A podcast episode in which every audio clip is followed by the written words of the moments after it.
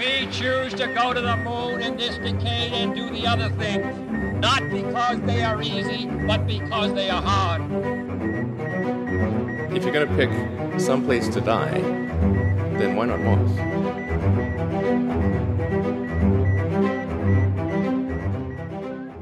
Todos y bienvenidos al primer episodio de Parsec, este nuevo podcast sobre exploración espacial que tengo la suerte de presentar junto a un ingeniero aeroespacial con mucha experiencia como es Javier Atapuerca. Javi, ¿cómo estás? Muy bien, Matías, ¿cómo estás tú? Eh, con los pelos como escarpias después de este lunes. Estoy nervioso y mm, tengo que admitir que los rusos nos han hecho un favor porque nos han hecho el primer episodio casi entero. Total, total. Estábamos ahí, no sabemos por dónde vamos a empezar, cuál va a ser el episodio 1. Menos mal que Putin, que se entera de todo, pues se entera de todo, dijo, ay, que Matías y Javi no saben qué hacer. No pasa nada, yo les arreglo el episodio. Muchas gracias, Putin. Nos lo ha arreglado. Total. Efectivamente, desde el Kremlin. Le ha dado el botón y nos ha hecho el episodio entero porque, bueno, no podía ser otra forma. Tenemos que empezar este podcast hablando de la noticia que salió este lunes. Eh, el titular, Estados Unidos acusa a Rusia de poner en peligro a los astronautas de la Estación Espacial Internacional con una prueba de un misil antisatélites. Lo voy a poner un poco en contexto y luego entramos en detalle eh, con Javi que va a explicar también, porque él, como hace muchas cosas de basura espacial, etcétera, él tiene muchísima experiencia. Pero vamos a ponerlo un poco en contexto. Eh, lunes, 15 de noviembre, 3 de la madrugada en España, o sobre las 3 de la madrugada, entre las 3 y las 4, una cosa así, un misil antisatélites de ascenso directo, el acrónimo, que no sé por qué, tú me tendrás que explicar por qué eh, los ingenieros aeroespaciales usan acrónimos para absolutamente Ah. todo. Esa es una de las preguntas sin respuesta. ¿Quiénes somos? ¿De dónde venimos? ¿Por qué se usan tantos acrónimos? No, no sé decirte, pero sí, se usan mucho en exceso. Es que como lo usan, como usan acrónimos indiscriminadamente, luego los lectores de a pie como yo, pero ¿qué significa esto de DAASAT? Pues eso, un misil antisatélites de ascenso directo despega desde el cosmódromo de Plesetsk en Rusia y destruye un viejo satélite espía ruso. Es decir, el objetivo de este misil era un satélite propio, de la propia Rusia. Menos, menos mal, porque llega a ser de otro y esto es un casus Efectivamente. belli de libro. Esto es una prueba, no estamos todavía en la Tercera Guerra Mundial, es una prueba, es una prueba. Y ocurre además, este satélite que además era muy grande, estaba en eh, una de las peores órbitas posibles para causar una nube de escombros porque estaba a 490 kilómetros y además en una órbita muy inclinada a una altitud menos de 100 kilómetros por encima de la Estación Espacial Internacional y de la. Estación Espacial China, que los chinos no se han pronunciado mucho, pero también estarán muy, muy cabreados. Contentos no están, seguro. Y eh, también menos de 100 kilómetros por debajo de múltiples constelaciones comerciales de satélites, incluida la flota Starlink de SpaceX, que va a ser una mega constelación y por eso ya tienen como 1700, bueno, igual me he quedado ya retrasado, ¿no? Porque tendrán ya más de 1700, 1800 satélites. Starlink justo por encima de esta nueva nube de escombros, pero lo más preocupante es que en ese momento había siete humanos a bordo de la Estación Espacial Internacional, cuatro estadounidenses, un alemán y dos rusos. O sea, los propios rusos van y se ponen en peligro a ellos mismos. Es que aquí, a mí me parece que aquí ha tenido que pasar algo al estilo de. ¿Tú has visto 13 días? Una peli Sí. así de la. Que, que estaban en plena crisis de los misiles y de repente los militares hacen una prueba nuclear sin venir a cuento, porque nadie sabía nada y nadie había informado a nadie, ¿no? Pues a mí me parece que aquí los militares rusos han hecho una prueba y no avisaron a Roscosmos ni nada, lo hicieron sin, sin comunicarlo, porque tú imagínate, imagínate que los astronautas rusos lo saben, ¿sabes? Tú eres un astronauta americano flotando por ahí y ves a los dos rusos dentro de la Soyuz. Y es en plan, ¿qué hacéis ahí?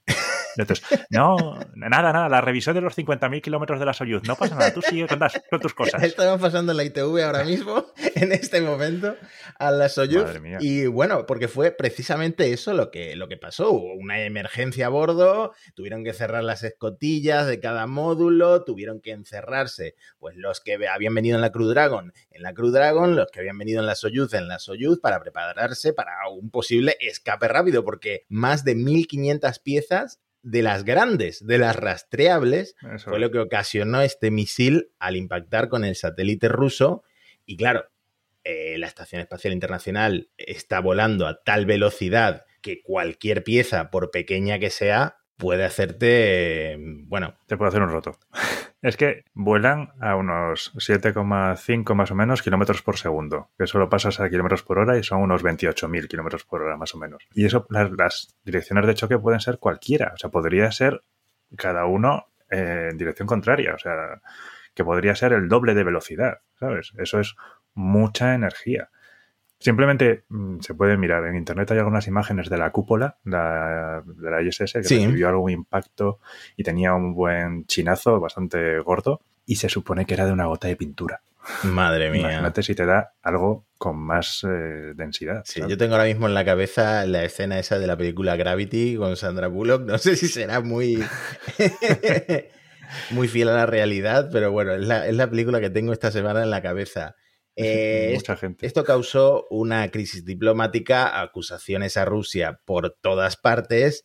Eh, por un lado, por supuesto, por Estados Unidos, tanto el administrador de la NASA como el portavoz del Departamento de Estado eh, de Estados Unidos, pues condenaron la prueba, dijeron que aumentaría significativamente el riesgo para los astronautas y para los cosmonautas. No olvidemos que también había rusos, así como pues toda la actividad comercial en el espacio en esa órbita del espacio, en esas órbitas. Y em, la UE, la Unión Europea, pues nuestro Josep Burrell, que es el alto representante de política exterior ahora mismo, dice que este acto va en contra de todos los principios recogidos en la guía de mitigación de basura espacial de las Naciones Unidas y que pone en jaque el libre acceso y el uso del espacio por parte pues, de todos los países.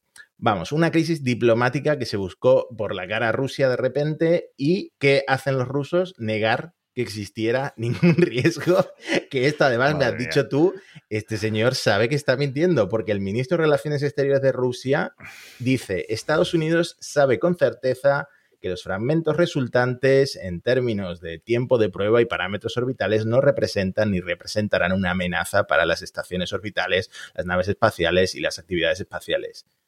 Esto es mentira. Esto es más falso que Judas. más, no, no, no, no, A ver, yo no sé cuánto sabe de mecánica orbital o de, de Brice este hombre, porque es el ministro de Relaciones Exteriores. Al final, pues nadie tiene por qué saber de todo, obviamente. Pero eh, quien le haya asesorado y quien haya escrito esto sabe que eso es falso. O sea, los, los de Brice van a estar evolucionando. Luego podemos hablar un poco de lo que van a hacer, pero, pero estos van a estar ahí, muchas de estas piezas van a estar muchos años y van a estar recorriendo muchas órbitas y además van a estar cayendo, con lo cual van a entrar dentro de la esfera de la ISS seguro, seguro. Y a día de hoy, vamos, que hay satélites que están teniendo alertas de colisiones por estos debris, vamos, eso es una certeza.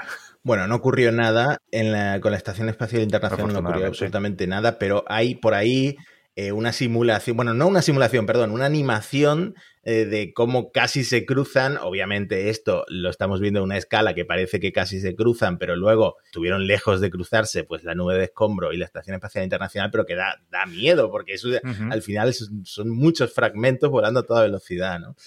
Y, mm, y, como prometí, pues vamos a entrar un poco en detalle sobre esta prueba y sobre qué son los misiles antisatélites, porque Rusia, ojo, no es la única potencia espacial que tiene este tipo de misiles antisatélites, ¿no? No es la única, no es la única. Em, hay varias. Luego hablaremos un poco de, la historia de estas pruebas, pero hasta ahora cuatro países han hecho ya pruebas de antisatélites. Eh, Rusia, obviamente. Los más recientes han sido también India el año pasado y China, pero bueno, y en su día también Estados Unidos. Esto es así. Estados Unidos también ha hecho. Por supuesto, ¿no? Estados Unidos eh, tiene sus propios misiles antisatélites, eso lo sabíamos, lo sabíamos.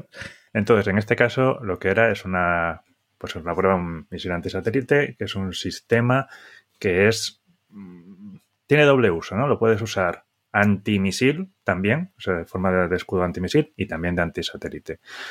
No quiero entrar en detalles muy técnicos son la nomenclatura. Este se suele llamar, esa su denominación es el A235 PL19 Nudol, ¿eh? suena a nombre de hijo de Elon Musk, y se lanzó desde el cosmódromo de Pleses, como dijiste bien antes. Es, una, eh, es un sistema que se viene desarrollando ya desde hace bastantes años. Obviamente es un sistema secreto y la información que se tiene de esto pues es mm, eh, de aquella manera, ¿no? Los detalles no son muy, muy concretos. Y muchas veces provenientes de Estados Unidos, claro, claro. porque Estados Unidos al mismo tiempo está espiando todo esto, tienen sus propios nombres en clave para lo que están haciendo los rusos, que es el PL-19 ese que decías. Claro, es que luego hay dobles nomenclaturas, ¿no? La nomenclatura de la OTAN, la nomenclatura rusa, esto pasaba también en la Guerra Fría, que estaba todo esto, era, es un poco, todo esto es un poco un follón. Pero bueno, es normal, quiero decir, la gente, los países desarrollan estos sistemas en secreto y luego los otros países pues intentan descubrir todo lo que puedan, ¿no? Esto es el, el juego, el juego de siempre. Entonces, este sistema, bueno, se viene desarrollando, no está muy claro si desde 2009 o 2011, pero bueno, ya lleva unos 10 años más o menos ahí en, en desarrollo. Se ha ido desarrollando, por supuesto, a partir de otros sistemas antimisiles que tenían anteriormente de la Guerra Fría. Y eh, son, tienen una particularidad en el sentido de que son lanzadores de vehículos móviles. ¿no? Esto también es algo muy tradicional en eh, sistemas antiaéreos y antimisiles, ¿no? no tenerlo en un sistema fijo, sino que puedas moverlo porque te da juego, ¿no? te da eh, una ventaja estratégica. Pues aquí también lo puedes tener en vehículos móviles. Hmm. De hecho, bueno, luego también lo hablaremos, ¿no? Pero Estados Unidos tenía estos sistemas montados en barcos, porque también Sí. les daba, juego. Técnicamente se podrían montar en aviones también, en aviones de guerra, misiles de este tipo. Técnicamente se ha hecho. En los Sí. 80 una de las pruebas estadounidenses fue desde un F-15, si no recuerdo mal. Claro, básicamente están haciendo demostraciones de que pueden lanzar eh, un misil contra cualquier satélite, por lo menos en, en la órbita baja terrestre, que luego hablaremos que a lo mejor Eso China es. llega más alto incluso que, lo, que los misiles de Rusia. Es que luego, bueno, luego hay, hay varias técnicas, luego lo, lo comentaremos también, ¿no? Este, por ejemplo, eso como es un misil, llega hasta más o menos mil kilómetros de altura. Es el rango en el que se puede cargar cualquier satélite. Aunque se pueda pensar, este obviamente ha sido el más llamativo, pero no ha sido el único lanzamiento. Han hecho ya 10 pruebas de este, de este, de este sistema desde el año 2014. Ahora, claro, este ha llegado a todos los medios porque se ha cargado un satélite. Los anteriores no se cargaban nada porque no hace falta. Claro.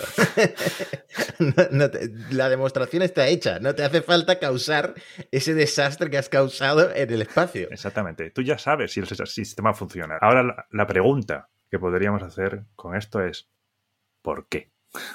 ¿Por qué han tenido que romper este satélite? Yo creo que esa es la pregunta más difícil de este episodio, porque eh, ni somos expertos en diplomacia o en eh, esta nueva guerra fría, porque muchos lo llaman como la nueva guerra fría, ¿no? Sí. Está habiendo muchos problemas con Rusia en la frontera de Ucrania. y No sabemos si tiene algo que ver, si es una demostración de poder. Pero háblame, háblame concretamente, que no, lo- no hemos mencionado ni el nombre del satélite que destruyeron. Mm, Tienes razón, razón. La prueba destruyó el satélite Cosmos 1408. Cosmos viene a ser un nombre genérico que se suele dar a los satélites principalmente de uso militar, eh, ruso y anteriormente soviético. Este eh, en particular era de guerra electrónica, ¿eh? de interceptación de señales electrónicas y todo esto, pero llevaba ya varios años fuera de funcionamiento. Es un satélite de los que puedes considerar grande. Este pesaba dos toneladas. No es el satélite más grande que se ha mandado, pero es un satélite de un tamaño muy respetable. Se lanzó en 1982 y ya llevaba sin funcionar pues desde mediados o finales de los 80. Y ahora pues es un- unos cuantos miles de trocitos en el espacio. Lo cual es un problema, porque es un satélite muy pesado, de construcción antigua. Entonces eso significa que es muy denso. Con lo cual estos trozos van a estar mucho tiempo en órbita. Claro, años, años. Años, muchos Porque años. además está, como decíamos al principio del episodio, está a una altitud horrible, porque hay muchísima actividad en esa altitud. Y, y claro, no está lo suficientemente bajo como en otra prueba que hablaremos de Estados Unidos, que eh, los fragmentos acabaron pues cayendo por acción de, de la gravedad y del freno, el frenado atmosférico, frenado ¿cómo se atmosférico. La resistencia atmosférica. Sí, sí. Exactamente. Así es, así es. Cuanto más... O sea, esto es lo que se llama eh, low Earth orbit, ¿no? la órbita baja. Todo lo que está más o menos por 2.000 eh, kilómetros de altura es lo que se llama la low Earth orbit o, o órbita baja. Y está muy poblada. hay muchos satélites por aquí. Los satélites de observación de la Tierra, pues hay un montón de ellos que están en esta, en este, en esta área del espacio, ¿no? Y satélites de comunicaciones, Starlink, como comentabas antes. Eh, muchos de los planes de mega constelaciones son para estar en esta franja.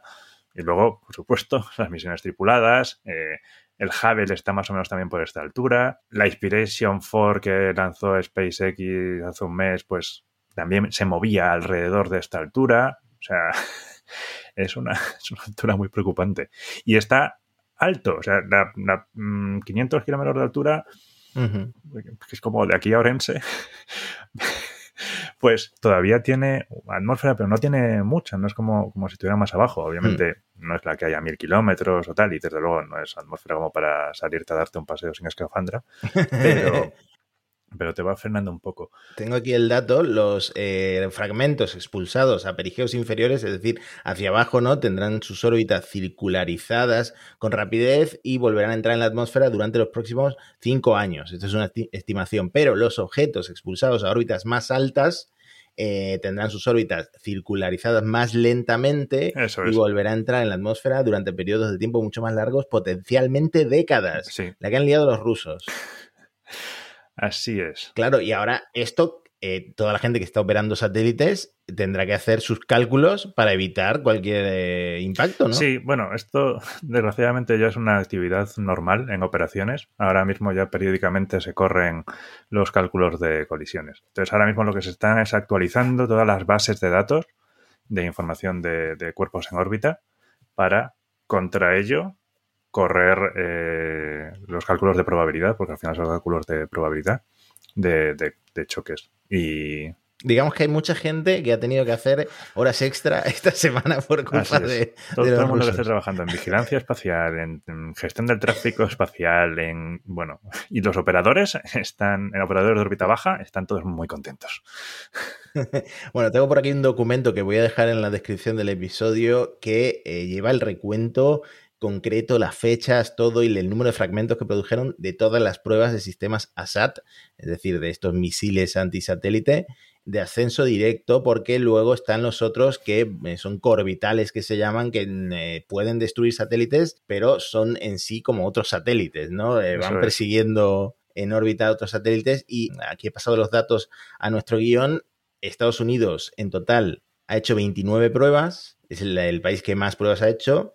Eh, Rusia mm, ha hecho 10, China otras 10 e India hmm. ha hecho 2. Una de ellas eh, sin eh, llegar a impactar con el satélite y otra impactando con el satélite. En total, 51 pruebas de estas, fragmentos creados 5.600. Y estos datos son hasta marzo de 2021, es decir, no incluyen lo de esta semana. De esos 5.600 fragmentos, 1.200 ya no están en órbita, pero tienen los que quedan nueve años de esperanza de vida. O sea que nueve años van a estar dando vueltas de, en promedio. De promedio, claro. Habrá alguno que dure mucho más y otros que reentren antes. Sí, sí, es. Esto, eh, habló la prensa mucho de esto a principios de, eh, bueno, mejor dicho, a finales de la década pasada, porque mm, en 2007 fue cuando China destruyó con uno de estos sistemas ASAT uno de sus satélites meteorológicos que ya no estaba funcionando y que creó más de 2.000 piezas que todavía esos desechos siguen dando vueltas y siguen siendo un quebradero, un quebradero de cabeza, como decíamos, para la gente que está operando satélites. Y al año siguiente va a Estados Unidos y hace su propia prueba destruyendo su propio satélite, que en este caso no causó el mismo nivel de desastre porque este otro satélite de Estados Unidos está orbitando mucho más bajo eh, a 294 kilómetros de altura, a diferencia del chino, que estaba a 870 kilómetros de altitud. Entonces, el de Estados Unidos, pues, acabó cayendo todos los trozos y quemándose en la atmósfera, ¿no? Sí, más o menos en un año, poco más de un año, se supone que casi todos los trozos se habrán quemado se habrían quemado. Por supuesto, Estados Unidos eh, diciendo que la prueba esa la habían hecho por el peligro que suponía la reentrada descontrolada de este satélite. Nada que ver tenía con que China un año antes hubiera, por supuesto, hubiera hecho su propia prueba. ¿no? estos son temas de diplomacia. Hombre, tienen que hacerse su relato, ¿no? Estados Unidos siempre tiene que ser un héroe. Y es verdad que al principio hacían las pruebas o sea, las pruebas antisatélites se hacen desde el principio de la era espacial, ¿eh? ya desde finales de los 50 se llevan haciendo. Es que prácticamente desde que hay satélites hay pruebas antisatélites. Hmm. Así somos. Y me llama mucho la atención que eh, India fuera el último país, que fue en 2019, pero lo consiguieron con un misil que tenía eh, un interceptor cinético en, la cabeza, en el cabezal. Eh, tampoco sé mucho sobre armamento militar, pero estos misiles le ponen eh, arriba pues un interceptor que se llama un interceptor cinético, que es lo que acaba destruyendo, acaba impactando con los satélites, ¿no? Algo así es. Sí, básicamente es como una bala. O sea, no es una cosa que vaya a explotar, sino que se basa en la energía cinética que acumula. O sea, es la propia velocidad, que es básicamente también lo que hacen los debris, ¿no? es la fuente de su peligro. Es la propia velocidad y la propia masa del sistema la que va a generar la energía para destruir lo que sea con lo que mm. choques. Otro dato que me, me he apuntado porque me parece muy interesante es que, que se sepa, Rusia no tiene misiles que lleguen más arriba del Leo, que es esta órbita baja terrestre, mientras que Estados Unidos se sabe que tiene eh, misiles que llegan como a 6.000 kilómetros de altitud, que sería una especie de órbita media, y luego China sí que llega a una órbita geoestacionaria que está mucho más arriba, ¿verdad? Mm, no estoy muy puesto en esto. Que tengan misiles que lleguen hasta geoestacionario me parece significativo. Es, muy, muy alto. A esas alturas, yo creo que ya la, gente lo que se mueve más es a hacer la otra técnica, la, satélite, de que sea otro satélite, no el que acabe actuando. Sí. Aparte, el cinturón geoestacionario es un cinturón muy poblado. Hay más de 500 satélites en el cinturón geoestacionario. Si provocas una explosión ahí de forma... que es que te puedes montar, es un follón, es un lío. O sea, prácticamente todos los satélites de telecomunicaciones y tal están en geoestacionario. Si empiezas a generar una nube de debris en geo, se te echa encima todo el mundo. Eso, eso sí que ya no solamente es un conflicto diplomático, sino que igual puede ser a mayor escala. Eh, Javier, yo sé que tú no puedes decir nada, pero guíñame un ojo si estás desarrollando este tipo de satélites, inspectores de satélites. No, porque yo trabajo para la ESA y la ESA es pacífica y civil y, solamente tenemos fines para el bien de la humanidad. Bueno, me alegro que el viejo continente esté haciendo las cosas bien, por lo menos en ese sentido. Y ahora, si el problema de la basura espacial ya era malo, mm. lo que han hecho eh, los rusos es un crimen. O sea, le estás sumando otros 1500 fragmentos rastreables y quién sabe cuántos más pequeños, ¿no? Muchísimos más. Claro, es que piensas, em, las estadísticas que da la ESA, que tiene ahí una página web que supongo que pondremos en las notas del episodio, del Space Debris by the Numbers, basura espacial, los números de la basura espacial, es que hay trozos o sea, de más de 10 centímetros, que son los que se rastrean más o menos bien a alturas bajas como las que estamos, hay más de 36.500. Podemos empezar a hablar de trozos más pequeños, pero si ya vamos a cualquier cosa que esté por debajo de un centímetro, son estimaciones y son estimaciones de que hay 330 millones de objetos. Una locura. Y esto, eh, a lo mejor la gente se piensa que hay muchísimos satélites, pero en comparación hay 4.700 satélites activos. Claro, es que si miras, el número de satélites que se han lanzado son 12.170. En total, desde el principio de la espacial. Mm. Unos 12, más satélite arriba, satélite abajo, ¿no? Si Starlink ha lanzado algunos más, pues 60 arriba, 60 abajo. Pero vamos, 12.000 de ese orden. Y, claro, eh, que, este, y todavía están en el espacio 7.000 y pico. Funcionando, muchos menos, menos de 5.000. Pero compáralo con el número de las otras cosas. Es que, claro, cuando lanzas un satélite, no solo lanzas un satélite, también has lanzado la parte superior del cohete, que se va a quedar ahí arriba. Sí. Has lanzado, a veces se quedan también, normalmente se, se tiran antes, pero igual se te queda alguna cofia. Pero hay un montón de elementos que se quedan ahí. Y luego, no había ninguna cultura de, ni de basura espacial, ni de limpieza espacial, ni de vamos a cuidar el espacio. Era, con otro ejemplo eh, cinematográfico seriéfilo, hay un capítulo de Mad Men, ¿has visto Mad Men? se van de picnic y cuando están en el picnic y cuando se van, de estar toda la basura, todos los eh, papeles de los bocadillos y de tal encima del mantel, sacuden el mantel, ¿eh? Dan, Draper, Draper lanza una lata y se va y todo se queda ahí y tan contento. Es la mentalidad que nosotros siempre hemos tenido hasta que nos damos cuenta de que puede que falle algo, pues lo mismo teníamos en el espacio. Y se dejaban las cosas ahí y los cohetes que podían tener restos de combustible, pues se acababan haciendo inestables y explotaban y se llenaba todo de basura. Y así se ha ido generando este problema. Y los satélites que se lanzaban, por supuesto, no tenían ningún plan para volver a la Tierra, para desorbitar o para quitarse de las órbitas operacionales. Dejaban de funcionar y se quedaban ahí y no pasaba nada. Y no pasaba nada. Empezaron a pensar en esto más o menos en los 70 o en los 80, con, por ejemplo, un trabajo seminal es el de Kessler. ¿no? Kessler fue el que desarrolló esta idea que ahora él no le puso el nombre del síndrome de Kessler, no era tan egocéntrico, se lo puso otro.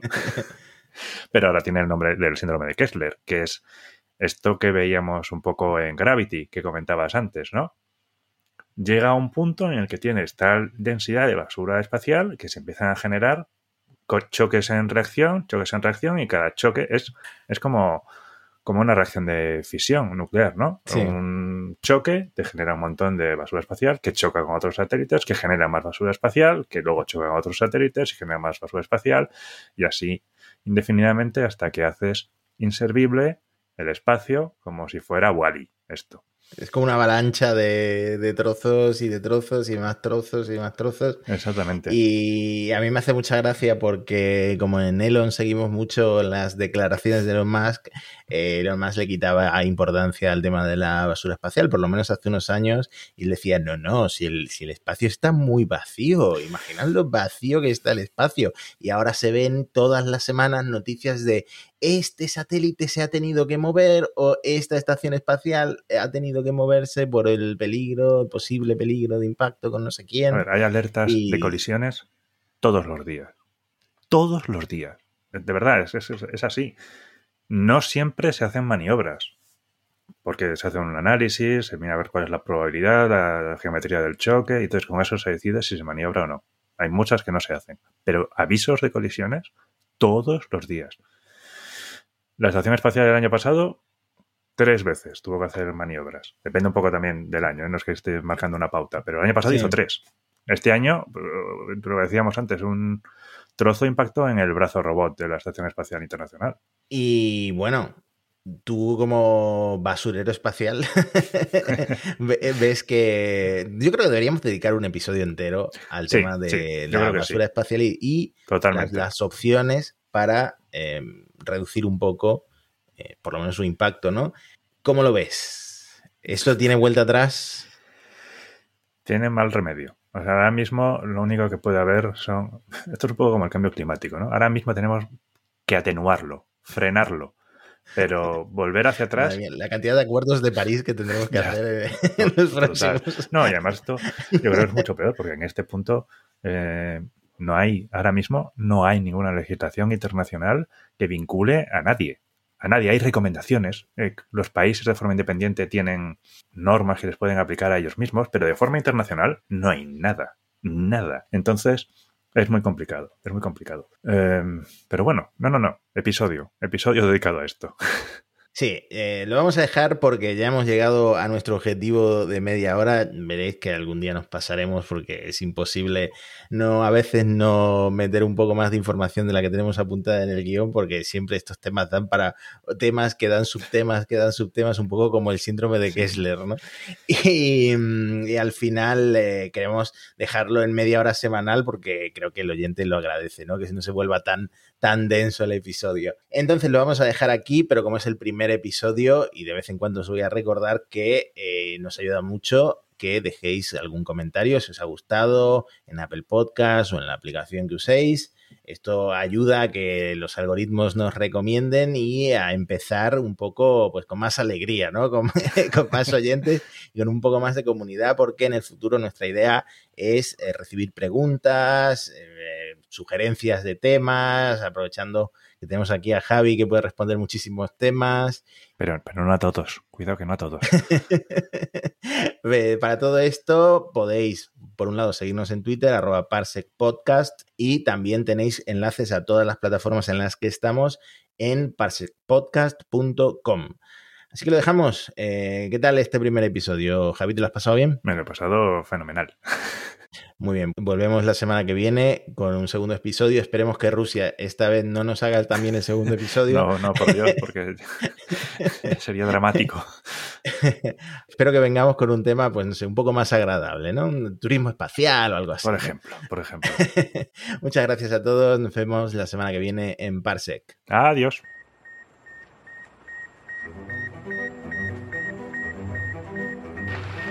Choose to go to the moon in this decade and do the other things, not because they are easy, but because they are hard. If you're going to pick some place to die, then why not Mars?